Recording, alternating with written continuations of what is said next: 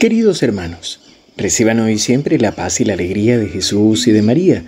Hoy domingo 29 de enero celebramos el cuarto domingo durante el año y se nos presenta el Evangelio de Mateo 4, versículo 25, hasta el capítulo 5, versículo 12. Lo seguían grandes multitudes que llegaban a Galilea, de la Decápolis, de Jerusalén, de Judea y de la Transjordania. Al ver a la multitud, Jesús subió a la montaña, se sentó y sus discípulos se acercaron a él. Entonces tomó la palabra y comenzó a enseñarles diciendo, Felices los que tienen alma de pobres, porque a ellos les pertenece el reino de los cielos. Felices los pacientes, porque recibirán la tierra en herencia. Felices los afligidos, porque serán consolados. Felices los que tienen hambre y sed de justicia, porque serán saciados. Felices los misericordiosos, porque obtendrán misericordia. Felices los que tienen el corazón puro, porque verán a Dios. Felices los que trabajan por la paz, porque serán llamados hijos de Dios. Felices los que son perseguidos por practicar la justicia, porque a ellos les pertenece el reino de los cielos. Felices ustedes cuando sean insultados y perseguidos, y cuando se los calumnie en toda forma a causa de mí. Alégrense y regocíjense entonces, porque ustedes tendrán una gran recompensa en el cielo. De la misma manera persiguieron a los profetas que los precedieron. Palabra del Señor. Gloria a ti, Señor Jesús. Hemos venido haciendo un camino a lo largo de estos domingos del tiempo ordinario, empezando con el bautismo del Señor, recordando la necesidad de renovar nuestro bautismo en el Espíritu, como nos decía Jesús, y también de este envío que Jesús ha hecho a los apóstoles. Pero hoy, de manera especial, se nos presenta una propuesta de vida. Primero se nos dice que grandes multitudes venían desde distintos lugares solamente para ver a Jesús.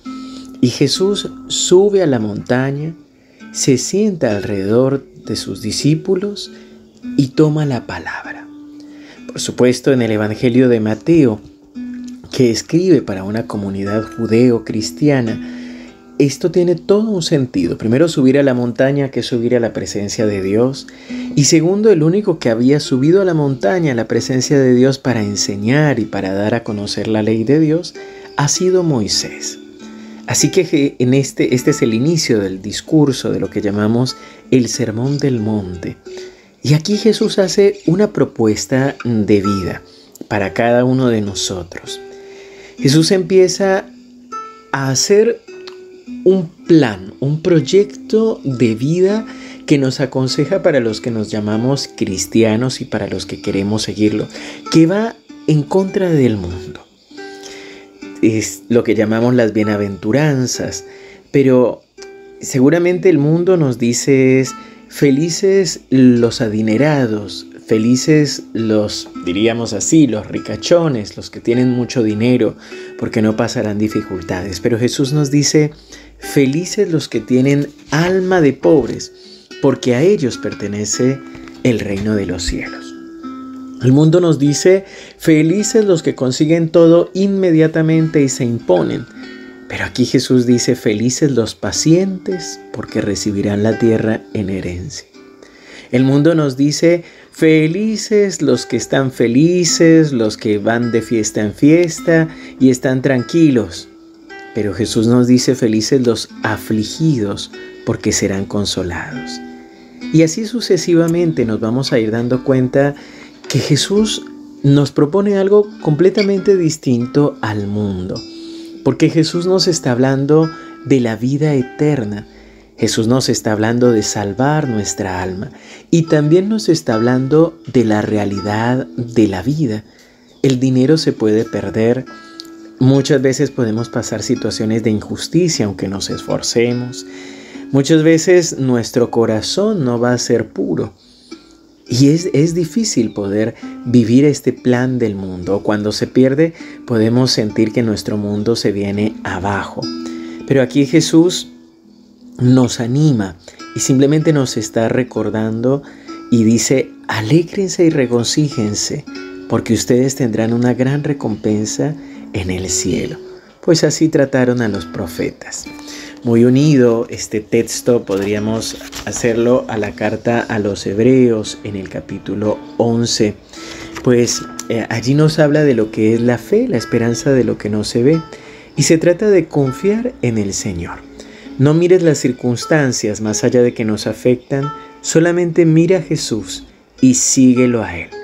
Pon en Dios tu confianza, pon en Dios tu seguridad, porque teniéndolo a Él, lo tenemos todo. Padre bueno, queremos alabarte y bendecirte y darte gracias por tu Hijo Jesús. Gracias por permitir que Él venga a nuestra vida, que se acerque, que nos enseñe. Hoy Señor queremos entregarte cada una de estas aflicciones. Queremos entregarte nuestra pobreza, queremos entregarte nuestra paciencia, nuestra aflicción. Queremos entregarte nuestra hambre y sed de justicia. Queremos entregarte también la misericordia con la que queremos ver a nuestros hermanos. Queremos entregarte nuestros corazones. Queremos trabajar por la paz y ser llamados hijos tuyos, Señor. Queremos entregarte cada una de las persecuciones que vivimos, para que seas tú, Señor, nuestra respuesta, que tú seas nuestra fortaleza. Hoy nuestra vida la ponemos en tus manos y confiamos plenamente en ti.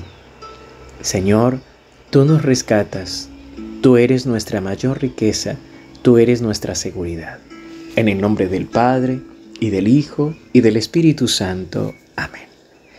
Queridos hermanos, les recuerdo que a las 11 de la mañana por nuestro canal de YouTube tendremos el Santo Rosario y la Eucaristía Dominical. Así que esperamos que nos acompañen. También nos seguimos encomendando a sus oraciones. Les recuerdo que la siguiente, esta semana tendremos la misa de primer jueves. Y tendremos también, como dije, estaremos el fin de semana de misión en la acampada de jóvenes en Overa. Así que seguimos unidos en oración. Feliz domingo.